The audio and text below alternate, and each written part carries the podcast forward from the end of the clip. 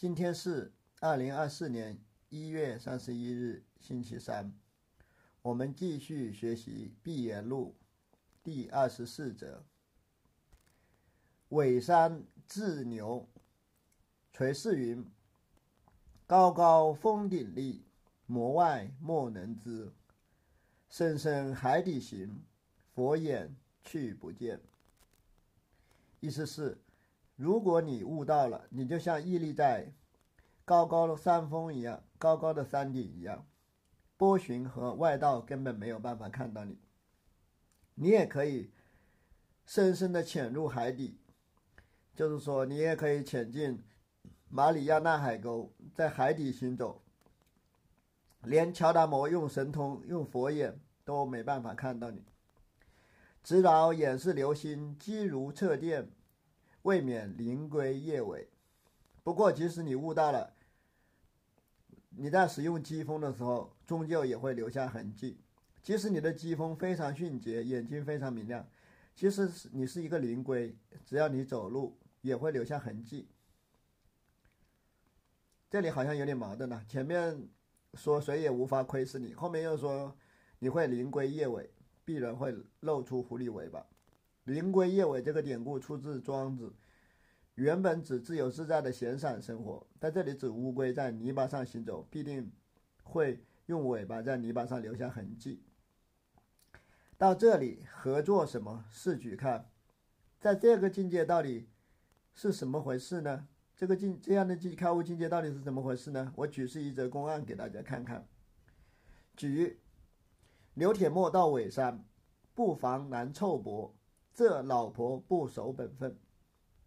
刘铁墨阿姨去尾山参访尾山灵佑禅师，原物克勤评论道：“尾山灵佑禅师是很难靠近的，是个很厉害的作家。这个老太婆不守本分呢。”三云老自牛乳拿叶，点炭干引草，向什么处见敖娥？尾山灵佑禅师说：“老母牛，你来了。”原物克勤禅师说：“尾山灵佑点了一下，他在试探刘铁墨阿姨。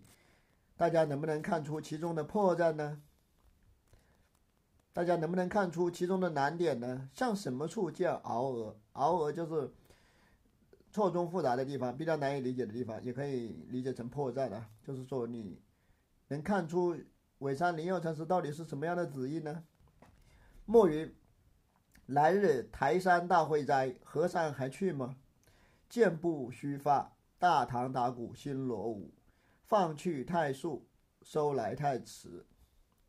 刘铁墨阿姨说：“明天五台山办酒席，办宴席，宴请出家人。师傅，你去不去呢？”山西五台山离湖南的尾山直线距离都差不多有一千公里啊。这里，刘铁墨是在给尾山灵佑出难题。就是，意思是千里之外办宴席，刘铁墨就问他你去不去呢？刘铁墨不可能不知道，那个台山是一个很遥远的地方。他在这里也就是瞎扯啊，相当于现代人说我明天请你去火星参加宴会，你去不去呢？袁克勤说，尾山灵佑一打招呼，刘阿姨就接话。尾山灵佑箭步虚发，就是说尾山灵佑他一说。老母牛，你来了！刘铁墨立刻就回话，这就像射一支箭，一下子就射中了一样，一一下子就刘刘阿姨就接话了。这就像大唐的人在长安打鼓，朝鲜的人立刻在朝鲜跳舞，意思就是说，知音虽然相隔千里之遥，但是也能心有灵犀一点通，也能心心相印。这种心电感应就像量子纠缠一样，超越了距离，根本不为。距离所阻碍，尾山灵佑迅速放箭，刘铁墨也不紧不慢地承接住了他的疾风。尾山灵佑说：“老母牛，你你来了。”那刘铁墨立刻就说：“来日台山大会，在和尚还去吗？”一个迅速放箭，一个缓缓从容不迫的接话，也就是说，放去太速，收来太迟。尾山放生卧，众也。汝向什么处见尾山？谁知？远烟浪，别有好思量。尾山灵佑随身卧倒，躺在禅床上。圆悟看见禅师说：“尾山禅师中了刘铁木阿姨的箭了，已经倒下了。”你们还能在什么地方看到尾山呢？你们懂得尾山的旨意吗？在烟波浩渺的尽头，别有一番奇妙的景致，你们知不知道？谁知雁远烟浪，别有好思量。就是说，这两个人的机锋对答是一幅非常好的景致，大家要好懂得欣赏。莫便出去，过也见机而坐。刘铁墨看到尾山林佑禅师卧倒在城场上，立刻就离开了。袁克勤禅师说：“季风已经过去了。”刘铁墨阿姨这是见机而坐，看到季风过去了，就迅速离开了。没有丝毫的留恋。平唱，刘铁墨尼也。刘铁墨是一个比丘尼，是一个尼师。一页本里把这句话放在后面了，这里在第一句就写出来了。如饥食火，是闪电光；你意则上生是命。疾风大宗师的疾风非常迅捷，就像打火石的火光，也就像闪电一样，非常迅速。如果你琢磨，稍微琢磨一下就死翘翘了，就上身是命了。成道若到紧要处，哪里有许多事？成法的关键地方其实非常简单，哪里有那么复杂呢？他作家相见，如隔墙见牛；他作家相见，如隔墙见角，便知是牛；隔山见烟，便知是火。两个大宗师、大禅师相见，就像你看到牛角就知道有牛，看到烟升起就知道底下有火一样，是。就是举一能够反三，是触类一下子就旁通了的。扎着使动，纳着变转，你拨弄一下，对方就会动；你按下去，对方就会转动。就是说两个人配合的非常好，你摇头我摆尾，就是对答如流。尾山道，老生百年后向山下谈月家做一头水谷牛，左肋下书五字云：尾山谋生甲。尾山生某甲。尾山道，老生百年后向山下谭月家做一头水谷牛，左肋下书五字云：“尾山生某甲。”尾山灵佑禅师他说：“我死了以后就要投胎去尾山下做一一条水谷牛，我要在我的胸口写几个字，写上这就是尾山灵佑和尚。正且正当那么时，换作尾山生即是，换作水谷牛即是。”大家说说，尾山灵佑禅师将来投胎成了水谷牛，到时候你们是应该叫他尾山灵佑，还是叫他水谷牛呢？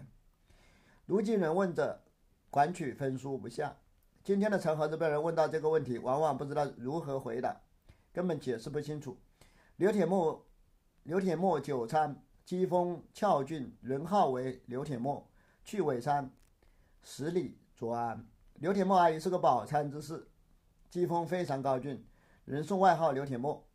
他在尾山下面十里的地方盖了一座小庙。一日去访尾山，山见来便云：“老自牛，汝来也。” 莫云：“来日台山大会哉，何山还去吗？”尾山放声便卧，魔便出去。也就是说，公安本则在这里又转述了一下，重新引用了一下，这里就不用解释了。尔看他亦如说话相似。且不是禅，又不是道，换作无事会得么？大家看这两个大禅师的讲话，就跟平常说话没有任何区别，也没有谈禅论道，也没有谈修行。把这种对话理解成天下本无事，这样理解可以吗？尾山去台山，自隔数千里。刘铁墨因什么却令尾山去哉？且道意旨如何？尾山和五台山相隔几千里。刘铁墨阿姨为什么让尾山去应供呢？为什么让他去远在千里之外的五台山应供呢？大家说说，他这样到底是什么意思呢？这老婆会他尾山说话，思来现去，一放一收，互相筹打，互相惆怅。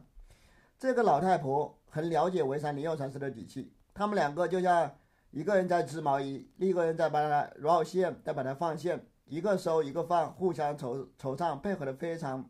默契，如两镜相照，无影像可观。尾山李佑和刘田墨阿姨又像是两面镜子，面对面映照对方，镜子里没有任何影像，机机相附，句句相投。他们两个机锋对机锋，你一句我一句，句句能够契合，非常默契。如今人三答不回顾，如果换成现代人，就换成你们这些人，我即使给你们打三棒子，你们也不肯回头，也不知所措。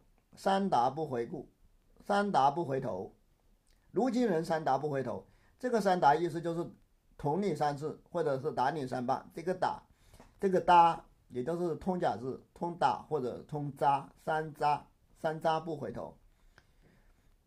捅你三次，扎你三次，你都不知道回头。就是说，如今的人是非常麻木的啊，非常麻木不仁的，行尸走肉一样，怎么样点拨你，你都没办法器悟，没办法领会。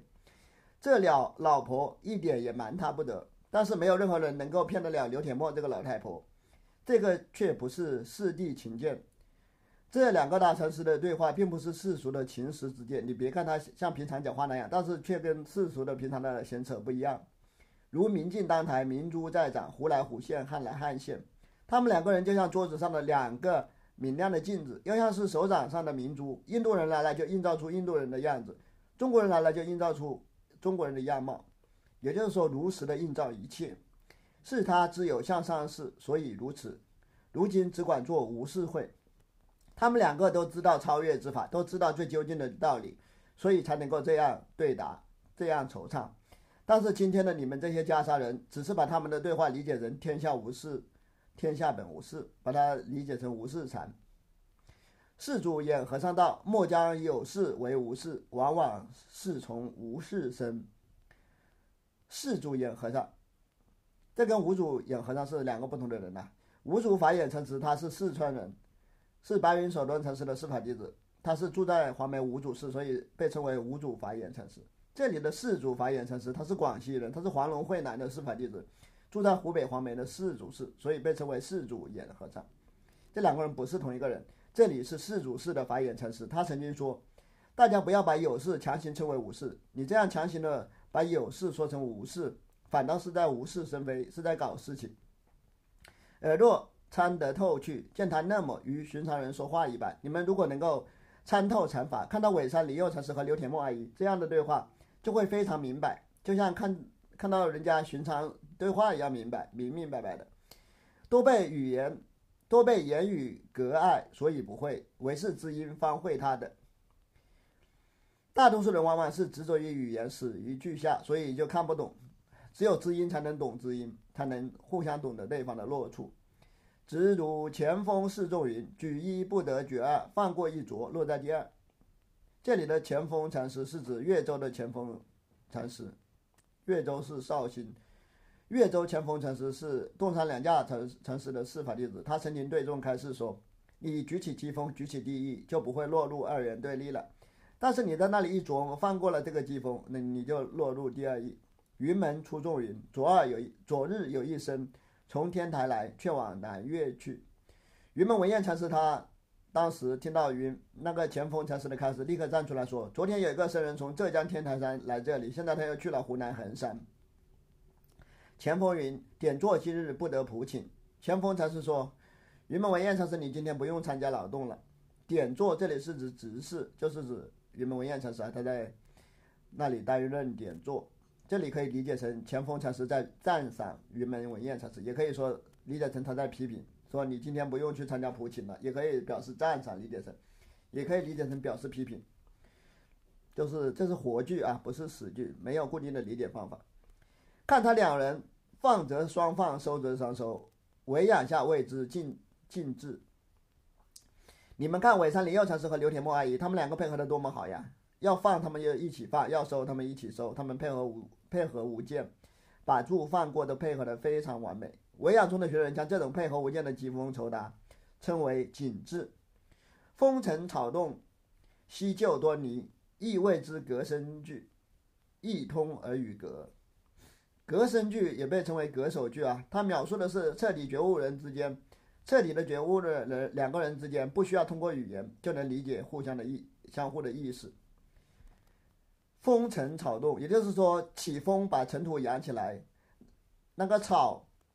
轻轻的在晃动，即使这些细微的动作，你都要仔细的分辨清楚。这个就是被称为隔声句，尽管能够互相传达意思，但是还还有语言上的阻隔。意通而语隔，虽然有语言上的阻隔，但是它的意思是相互能够传传递的。到这里，叙事左拨右转，方是作家。到了这个境地，你们必须具有灵活转身的能力，才能够，就是说能够左转，也能够右右转，才能够称得上大宗师。宋，乘骑铁马入重城，冠战作家，塞外将军将军七世随身。刘铁墨女将军骑着铁马进入了伪山林佑禅师的山寨。袁客气评论道：“刘铁墨阿姨是个能征善战的大宗师啊，是久经沙场的将军。他有七种本领，七世神随身。前面也讲过啊，在第十五则十五则云门七事里面也讲过七世七世随身，大家自己可以在网上搜一下。这种七世就是指唐代的武官随身必备的七种装备。后后后来临济中家超人借用过来，指是指优秀的禅僧所具有的七种自在力。”七世水神，就在这里是赞赏刘铁墨，说他本事很大，像武将一样。赐下传闻六国亲，苟贤赐书，还中天子怎奈海晏河清？刘铁墨进入了尾山灵佑禅师的山寨之后，灵佑禅师告诉他：世界和平，不用打仗了，六国亲，是六根清净。游客就评论道：“雪道禅师，你就是叼着刺书的狗啊！你怎么就像雪道禅师，他都把这个刺书给点名了，这样解读，就像叼着刺书的狗一样，就像那个胡锡进一样，雕盘侠。尾山灵佑就像治理天下的皇帝一样，他对刘铁墨阿姨说：‘老母牛，你来了。’意思就是说我这里天下太平。他就是跟他扯扯。”瞎扯，瞎寒暄。海晏和清，前面也解释过，解释过，海晏就是大海平静下来，黄河也变清了，就是天下太平了。有卧金边问归客，是什么消息？一条主杖，两人扶，相招同往又同来。刘铁墨就像一个大将军一样。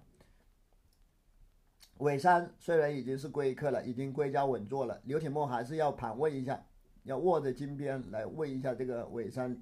林佑这个这个大禅师，袁欧克勤评论道：“刘铁墨，你想问什么消息呢？你想问什么？觉悟的境界就像主杖一样，需要两个禅师一问一答才能够扶持起来。就是说，你们这两个人一问一答，互相酬答，彼此招请，同去又同来，互相唱和，步调一致。夜深谁共欲皆行，君向潇湘我向秦。且道行做什么？欲阶就是指皇帝的御道。”也就是说，夜已经深了，晚上你又禅师，你躺在皇帝的御道上干什么呢？谁会跟你并肩同行呢？君向潇湘，我向秦，但是出自一首唐诗，作者是郑谷，郑谷的《淮上与友人别》。原诗是：扬子江头杨柳青，杨花愁煞渡江人。树深风笛离亭晚，君向潇湘，我向秦。君向潇湘，我向秦，意思就是说，你向南方走，我向北方走。潇湘是指南方，秦是指北方。我们以后还还能在哪里相会呢？我们分道扬镳了。游客秦禅师评论说：“你向南走，我向北走，大家说说，他们为什么要分道扬镳呢？行做什么？他为什么要走呢？刘铁墨最后为什么要走呢？”平唱。雪道送诸方以为吉者，学道禅师的颂古，各个地方的禅师都认为非常厉害，颂的非常究竟。一百颂中，这一颂最具理路，旧中极妙，贴体分明颂出。他写了一百首寄颂，本首寄颂的逻辑最为清晰啊，就是每一句都跟公案里面的每一个段落都对应的非常好，能把公案中的奥秘恰如其分的解释出来。乘骑铁马入重城，送刘铁墨那么来。乘骑铁马入重城这句说文对应于。刘铁墨去尾山灵佑禅师那里去挑衅，就是上山去挑衅，就对应于乘骑铁马入重城。赐下传闻六国亲，送尾山那么问。赐下传闻六国亲，对应于尾山说：“老自牛汝来也。”有卧金鞭问归客，送墨云：“来日台山大会斋，和尚还去吗？”有卧金鞭问归客这句话对于刘铁墨的问话，他问：“明天台山？”举办宴席，尾山灵佑禅师，你去不去啊？就对于这句问话，夜深谁共欲皆行。送尾山放声便卧，莫便出去。夜深共谁共欲皆行，对应于最后一句啊。尾山放声便卧，莫便出去，对应于这一句。学豆也这般材料，急切处向急切处送，缓缓处向缓缓处送。学豆禅师才华很异，他的颂文非常得体。公案中急切的地方，他的颂文就急切；公案中缓和的地方，他的颂文就很缓和，跟公案的节奏非常吻合。风穴亦成年同雪豆意，风穴延昭禅师他也曾念提过念提过这则公案，跟雪道禅师的旨意差不多。此颂诸方皆美之，就说各个地方的禅师都很赞赏风穴延昭的寄颂。下面是风穴延昭的寄颂啊，他说：“高高峰顶立，门外莫能至；深深海底行，佛眼去不得。”这就是前面传世里面的话，就是风穴延昭的颂文。看他一个放生卧，一个便出去。大家看看，尾山灵佑禅师放生卧倒，刘铁默立刻就离开了。根若周遮，一时求路不见。周遮是多方回护，也有啰嗦的意思。周周遮遮，周遮有啰嗦的意思，也有回护，就是百般的解释的意思。如果你们啰啰嗦嗦多方回护，那就会越抹越黑，当下就无法找到出路。雪道宋义最好是乘骑铁马入重城，若不是同德同尊，焉能那么？雪道宋义最好是乘骑铁马入重城，若不是同德同正，焉能那么？雪道禅师的寄送最好的一句话是乘骑铁马入重城。如果没他没有像尾山灵佑和刘铁木那样正德，没有像他们两个那样开悟，怎么能写的这么好呢？起到得个什么意？大家说说，学道禅师正得了一个什么东西呢？他的意思到底是什么意思呢？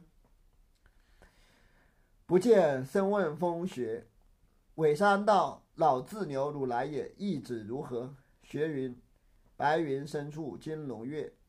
大家知不知道下面这个公案呢？有个僧人问风学言道禅师：尾山说老母牛你来了，他这样说是什么意思？风学言道禅师说。这就像金龙在白云深处飞舞一样。生云：只如刘铁默道：“来日台山大会斋，和尚还去吗？”意旨如何？血云：碧波心里欲吐金。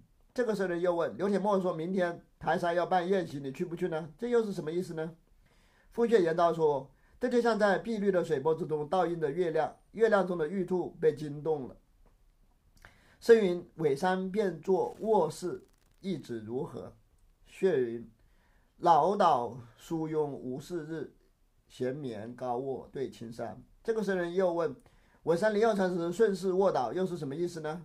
风穴言昭说：文山灵药禅师他已经彻底躺平了，他衰老而疲惫，慵懒慵懒散漫，每天无所事事，无忧无虑。他悠闲地卧着，卧在床草床上，欣赏着远处的青山，一副彻底躺平的样子。此意亦与雪窦同也。这首打油诗的意思，也跟雪窦禅师的颂文意思一样。